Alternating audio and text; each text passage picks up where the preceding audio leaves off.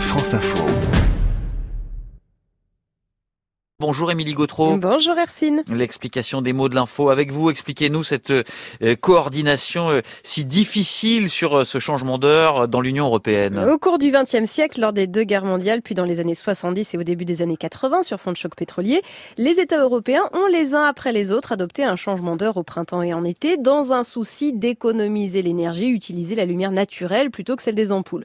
Mais chaque État a choisi sa propre date de changement d'heure. Dès 1980, les États membres de l'Union et le Parlement européen introduisent l'idée d'une harmonisation progressive des dates de début et de fin de la période de l'heure d'été pour faciliter transport, communication et échange. En 2001, une directive fixe pour l'ensemble de l'Union une date et une heure commune de changement d'heure, passage à l'heure d'été le dernier dimanche de mars, dimanche prochain donc, retour à l'heure d'hiver le dernier dimanche d'octobre. Mais ce qui est débattu euh, ces temps-ci au niveau européen, ce serait d'aller plus loin, de supprimer totalement le changement d'heure. C'est ce que demandent depuis plusieurs années des États comme la Finlande, l'Espagne ou l'Allemagne demandent relayée il y a un an par le Parlement européen qui appelait surtout à évaluer le système. Mais cette évaluation, elle n'a pas vraiment eu lieu, mais ce qui a été surtout évalué, c'est l'opinion des Européens sur ce sujet. L'été dernier, la Commission européenne a consulté les citoyens de l'Union invités à remplir en ligne sur Internet un questionnaire.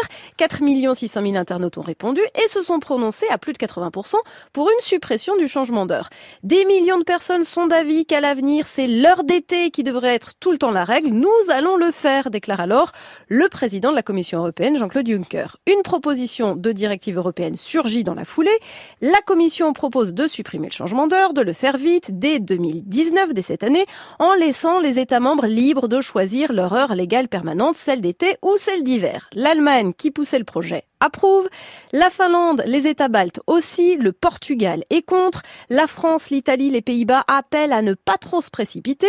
Certains milieux économiques, comme dans les transports, mettent en garde contre une réforme qui ne serait pas harmonisée, les uns s'alignant sur l'heure d'été, les autres sur l'heure d'hiver, alors que les États de l'Union sont déjà répartis sur trois fuseaux horaires, indépendamment des heures d'été et d'hiver. Bon, et alors, dans tout ça, on en est où aujourd'hui finalement? Eh bien, mardi dernier, les députés européens ont voté en faveur d'une suppression du changement d'heure, mais pas avant mars 2021, et ont à nouveau demandé une étude d'impact. C'est maintenant au Conseil, aux États membres, de se concerter et de tenter de se coordonner. Les débats sont donc très loin d'être terminés.